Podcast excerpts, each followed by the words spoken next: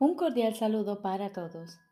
Hoy continuamos leyendo el manual para el maestro del libro Un curso de milagros. Décimo novena parte. ¿Qué es la justicia?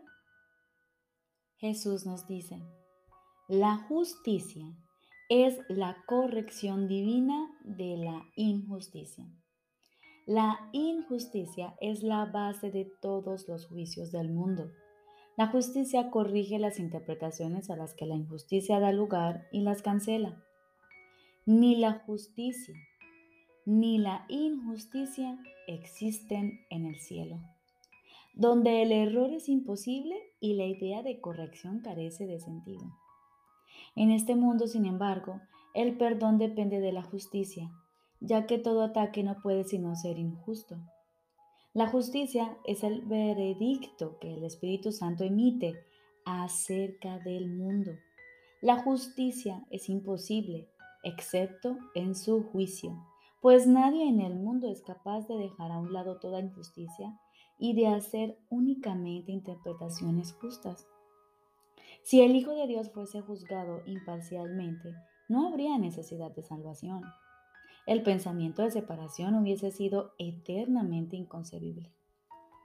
La justicia, al igual que su opuesto, es una interpretación. Sin embargo, es la única interpretación que conduce a la verdad. Esto es así porque, si bien la justicia no es de por sí verdadera, no hay nada en ella que se oponga a la verdad. Entre la justicia y la verdad no existe un conflicto intrínseco.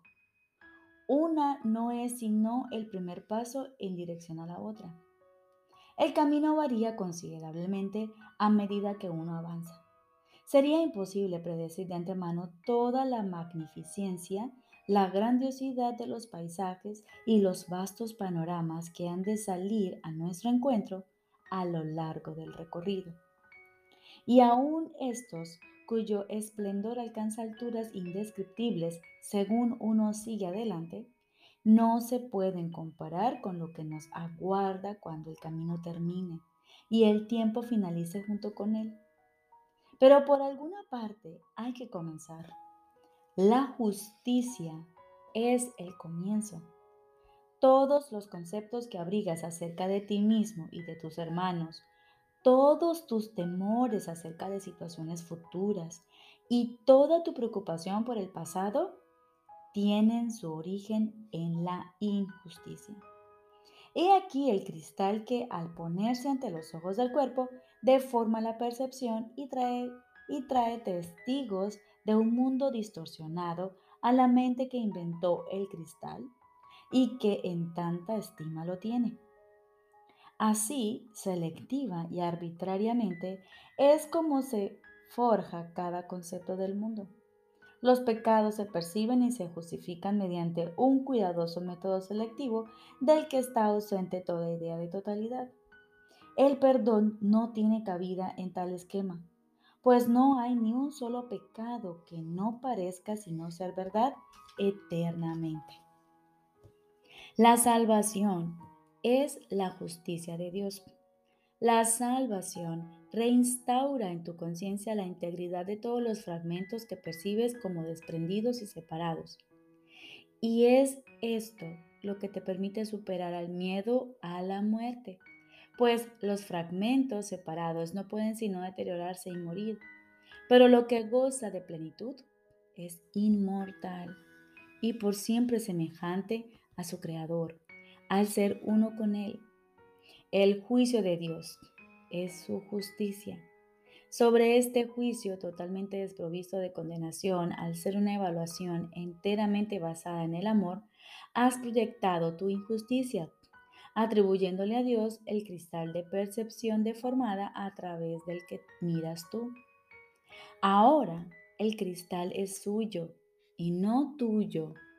Ahora tienes miedo de él y no te das cuenta de que odias y temes a tu propio ser como si de tu enemigo se tratase.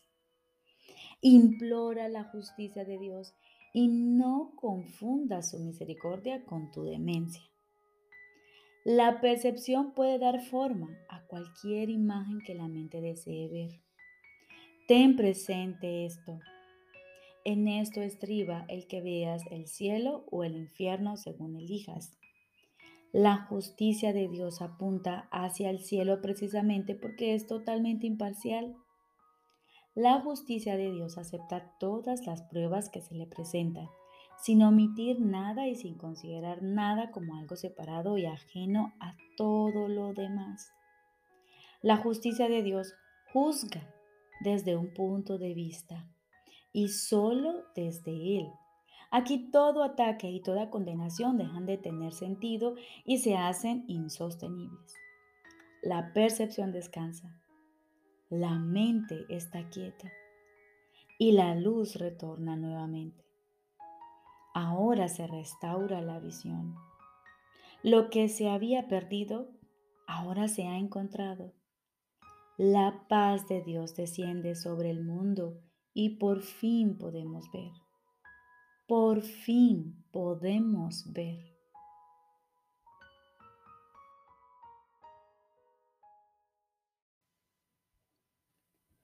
Ahora continuamos con el libro de ejercicios. Sexto tema especial. ¿Qué es el Cristo? Cristo es el Hijo de Dios, tal como Él lo creó. Cristo es el ser que compartimos y que nos une a unos con otros y también con Dios. Es el pensamiento que todavía mora en la mente que es su fuente. No ha abandonado su santo hogar ni ha perdido la inocencia en la que fue creado. Mora inmutable para siempre en la mente de Dios. Cristo es el eslabón que te mantiene unido a Dios y la garantía de que la separación no es más que una ilusión de desesperanza pues toda esperanza morará por siempre en Él. Tu mente es parte de la suya y esta de la tuya. Él es la parte en la que se encuentra la respuesta de Dios y en la que ya se han tomado todas las decisiones y a los sueños les ha llegado su fin.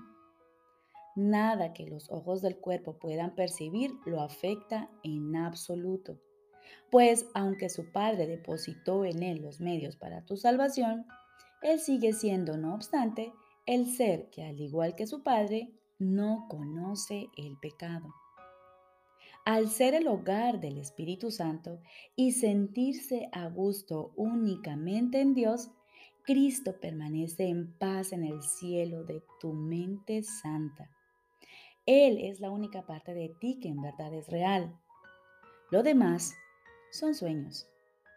Mas estos se le entregarán a Cristo para que se desvanezcan ante su gloria y pueda por fin serte revelado tu santo ser, el Cristo. El Espíritu Santo se extiende desde el Cristo en ti hasta todos tus sueños y los invita a venir hasta Él para que puedan ser transformados en la verdad. Él los intercambiará por el sueño final que Dios dispuso fuese el fin de todos los sueños. Pues cuando el perdón descanse sobre el mundo y cada uno de los hijos de Dios goce de paz, ¿qué podría mantener las cosas separadas cuando lo único que se puede ver es la faz de Cristo? ¿Y por cuánto tiempo habrá de verse esta santa faz cuando no es más que el símbolo de que el periodo de aprendizaje ya ha concluido y de que el objetivo de la expiación por fin se ha alcanzado? Tratemos, por lo tanto, de encontrar la faz de Cristo y de no buscar nada más.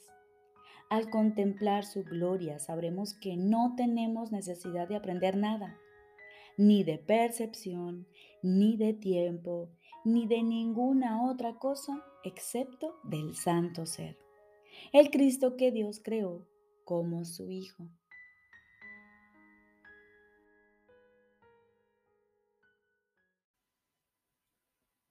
Lección número 277. No dejes que aprisione a tu hijo con leyes que yo mismo inventé. No dejes que aprisione a tu hijo con leyes que yo mismo inventé. Tu hijo es libre, Padre mío. No dejes que me imagine que lo he aprisionado con las leyes que yo mismo inventé para que gobernas en el cuerpo. Él no está sujeto a ninguna de las leyes que promulgué para ofrecerle más seguridad al cuerpo. Lo que cambia no puede alterarlo a Él en absoluto. Él no es esclavo de ninguna de las leyes del tiempo. Él es tal como tú lo creaste, porque no conoce otra ley que la del amor. No adoremos ídolos, ni creamos en ninguna ley que la idolatría quiera maquinar para ocultar la libertad de que goza el Hijo de Dios. El Hijo de Dios no está encadenado por nada excepto por sus propias creencias. Mas lo que Él es está mucho más allá de su fe en la esclavitud o en la libertad. Es libre por razón de quien es su Padre. Y nada puede aprisionarlo, a menos que la verdad de Dios pueda mentir y Dios pueda disponer engañarse a sí mismo. Ahora aguardamos en silencio. Acallamos nuestra mente y nos disponemos a escuchar la voz de nuestro Padre. Estoy seguro de que Él te hablará y de que tú le oirás.